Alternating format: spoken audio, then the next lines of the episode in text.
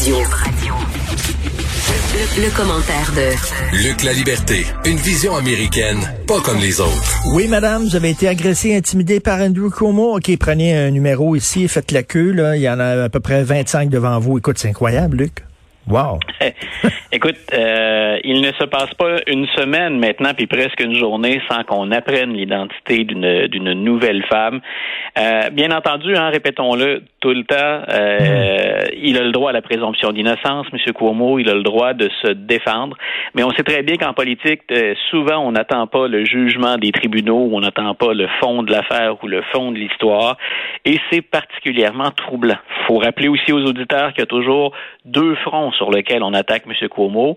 Un, tout ce qui est allégation de comportement le déviant, puis la dernière fois, euh, on parle carrément d'attouchement. Le lui qui avait dit je n'ai touché à personne, mm. jamais. Puis de l'autre côté, bien sûr, ben, il y a la gestion de la pandémie, puis euh, les, les avantages politiques qu'il a tenté de tirer de sa gestion qui jusqu'à il y a à peu près deux mois semblait irréprochable, mais qui maintenant semble particulièrement trouble. Mais là, il s'accroche à son poste de gouverneur. Est-ce qu'à un moment donné, ça va devenir tellement intenable qu'il va falloir qu'il parte? Ben voilà, là ce qu'on ce qu'on observe dans les dans les médias américains, si et, tous les deux on avait abordé cette question-là, si pendant un temps on a eu l'impression qu'il avait bénéficié d'une certaine grâce hein, ou d'une couverture qui était sinon favorable. En tout cas, on, on, le mettait pas hein, dans, dans, dans, le haut des, des sujets. Euh, là, c'est clair que des médias essaient de se rattraper, puis qu'Andrew Cuomo, il est attaqué un peu partout. Euh, maintenant, il semble, dans, dans cette couverture-là, qu'on lui reproche de plus en plus de se comporter comme celui dont il se disait euh, le, le, principal, le principal opposant pendant un bout de temps, Donald Trump. Hmm. Donc, il voulait dégager l'impression d'être tout, hein, c'est d'être l'anti-Donald Trump. Le, euh, force est d'admettre que jusqu'à maintenant, en tout cas, si, si on oublie l'affiliation politique, euh, ben il fait un peu ce que Donald Trump a fait pendant des années.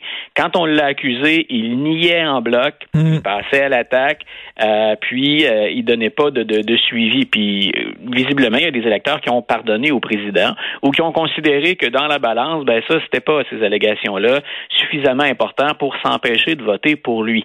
Euh, M. Cuomo tente, je pense, jusqu'à maintenant, de jouer cette carte-là. Mais c'est délicat, hein, on le sait. Puis c'est délicat aussi quand on regarde le moment où tombent les accusations. Euh, on est en 2021, l'élection est en 2022. Pour ceux qui euh, pensent qu'il peut y avoir un complot, que c'est une fronde qui est organisée contre Andrew Cuomo à des fins politiques, c'est vrai que le synchronisme, hein, le timing, hmm. comme on dit entre mauvais français, ben, il serait bon. Euh, les gens n'auront pas le temps d'oublier ça d'ici à l'élection de 2022. Donc là, on se dit, est-ce que Cuomo quitte maintenant? Est-ce qu'il se présente quand pas est-ce qu'il se présente, mais est-ce qu'il reste en fonction, mais dit je ne me présenterai pas en 2022, mais vous allez me vous allez me laisser terminer mon mandat euh, selon mes termes, ou encore ben, va-t-il pousser l'audace jusqu'à se représenter en 2022 et laisser le soin aux électeurs de, de décider par eux-mêmes? Est-ce que vous jugez que c'est suffisamment grave ou est-ce que vous m'accordez un quatrième mandat? Hein, c'est, quand même pas mmh, rien. Il n'y a, pas, a pas de limite au nombre de mandats pour le, le gouverneur de l'État de New York. Écoute, je vais t'entendre sur quelque chose. Euh, euh, je trouve que les, les, les, extrémistes sont en train de, de, gangréner, de contaminer et la gauche et la droite. On le voit au Canada, la gauche qui est poignée avec ses radicaux woke, euh, qui tentent de s'en débarrasser, les conservateurs qui sont poignés avec les anti-gays et les anti-avortements et qui tentent aussi, bon, et c'est la même chose avec le Parti démocrate et le Parti républicain. On dirait là, que et la gauche et la droite, c'est pas quoi faire avec les radicaux au centre de leur mouvement.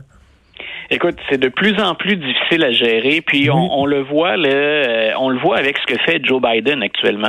M. Biden, peu importe, je, pense qu'il est plus progressiste que bien d'autres démocrates, et plus progressiste que Barack Obama, mais Joe Biden est d'abord et avant tout un pragmatique. Grosso modo, il a dit aux Américains, faut que ça fonctionne, faut que ça marche.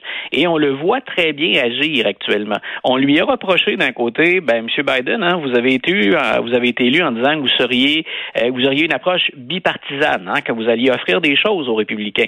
Mais il a très, très vite constaté que les pro-Trump, entre autres, ou les éléments les plus conservateurs et radicaux, étaient pas intéressés à discuter avec lui sérieusement.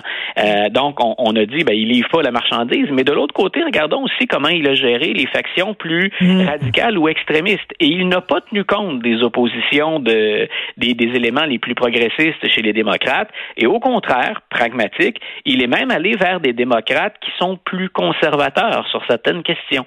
Donc, M. Biden a dit, voici la façon, et il connaît très bien la mécanique, s'il y a une chose qu'on peut lui accorder, c'est bien ça, euh, il est pragmatique il veut un peu d'argent, hein, beaucoup d'argent dans ce cas-ci. Mhm. Il veut avancer sur la COVID, il veut avancer sur la relance économique et dans beaucoup de sujets. Grosso modo, c'est je regarde ce qui est possible de faire et je fonce là. Quitte à laisser effectivement les extrêmes des deux camps ben, euh, mariner encore un, tout petit peu. Moi, je veux que la job se fasse. C'est un peu le message que M. Biden semble passer depuis janvier. Et c'est vraiment dans les deux camps. Là. On voit au, Canada les conservateurs, là, au lieu de au lieu d'essayer de scorer des buts contre Justin d'eau, ils sont pognés à chicaner entre eux autres sur l'avortement, sur l'aide médicale à mourir, sur bon toutes les idées sociales. Ben, et tu sais, le, gros de la population, là, et aux États-Unis et ici, là, ils sont au centre, centre droit, centre gauche, mais le gros de la population sont au centre. Tu vois, quand euh, ça, ça, me, ça me rappelle ce que tu ce que évoques là, l'époque de Stephen Harper. Euh, les gens, on craignait beaucoup, surtout au Québec, quand on regardait les opposants de, de M. Harper, on craignait qu'il soit très, très, très conservateur sur la totalité des sujets. Mm. Et je pense que M. Harper, qu'on a pu aimer ou pas aimer, est un politicien intelligent, est un politicien qui a eu la main hein, solidement sur son parti pendant longtemps, et il a su retarder ou repousser, écarter les éléments les plus extrêmes chez les conservateurs. Et ça lui a permis de s'accrocher au pouvoir. Il ne faut pas oublier que lui aussi a eu à diriger hein, dans des gouvernements minoritaires. Et finalement, M. Harper n'a pas été le, monstre de conservatisme qu'on évoquait ici. Il y a des mesures qui ont pu déplaire aux progressistes, mais c'était loin de la caricature qu'on en a fait. Et ça a été mm. une bonne part du jeu très habile de Stephen Harper, c'est-à-dire euh, s'assurer qu'à l'intérieur du parti, je tire les bonnes ficelles, puis que nos éléments les plus, les plus conservateurs, je suis capable de les garder sur la ligne de touche, pendant un moment en tout cas. Et je veux te parler de la pandémie. Écoute, les, aux États-Unis, ils, ont, ils ont viré ça sur un dizaine. Hein. C'est un pays qui avait énormément de retard. C'est un des pires pays au monde. Et là, ben, ça va bien, la vaccination, là, quand même. Et ça nous montre à quel point, et je veux pas m'acharner là-dessus, c'est juste pour mhm. dire, quand on parle de retour à la normale, M. Trump aurait pu s'en sortir, lui aussi, avec les honneurs, un peu comme ce qui est en train de se produire avec Joe Biden. Si M. Trump avait pas ignoré ou dénoncé hein, des, des, excès de mhm. peur autour de la COVID, s'il avait tout simplement utilisé des mots et des formules différentes, on voit que la lumière, elle était au bout du tunnel. M. Mhm. Biden vaccine à un rythme fou.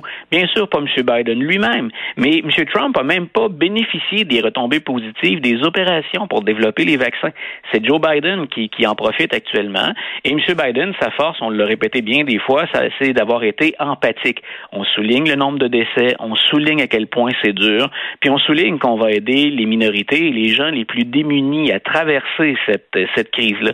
M. Trump pouvait aisément faire la même chose. Donc, il s'est entêté à parler uniquement à sa base et il ne profite pas de ce dont Joe Biden profite. Biden arrive, on l'avait dit en, le, 20 janvier, il arrive à un bon moment.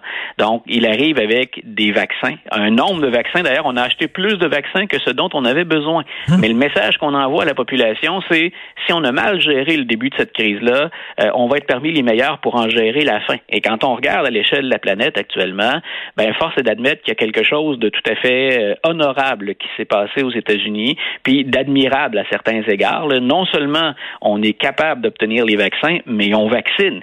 Et on voit que c'est pas le hmm. cas partout. C'est souvent l'organisation, la mise en place hein, de cette gigantesque opération qui est difficile. Puis les Américains semblent être capables de le faire. Et les Américains des différents États, sauf quelques-uns, se parlent. C'est-à-dire qu'il y a un lien qui se fait entre l'administration Biden et plusieurs États, ce qu'on sentait moins à l'époque où c'était M. Trump qui était là. Et Luc, en terminant, est-ce qu'à la fin de l'été, toi et moi, on pourra aller prendre un verre dans le vieux quartier de Boston? Tu penses? Ah, écoute, ça, j'adorerais qu'on fasse ça. Je te propose, je te propose un circuit historique, musée ah. inclus. Puis si t'es un amateur de baseball, écoute, on finira ça au Fenway pour. Euh, ça serait génial, mais je pense qu'on rêve en couleur hein, quand même pour la fin de l'été, là. Non, je pense qu'on va devoir repousser ça au mois d'automne. OK. Merci, Luc. Salut, bonne journée. Bye, Richard. Bonne journée.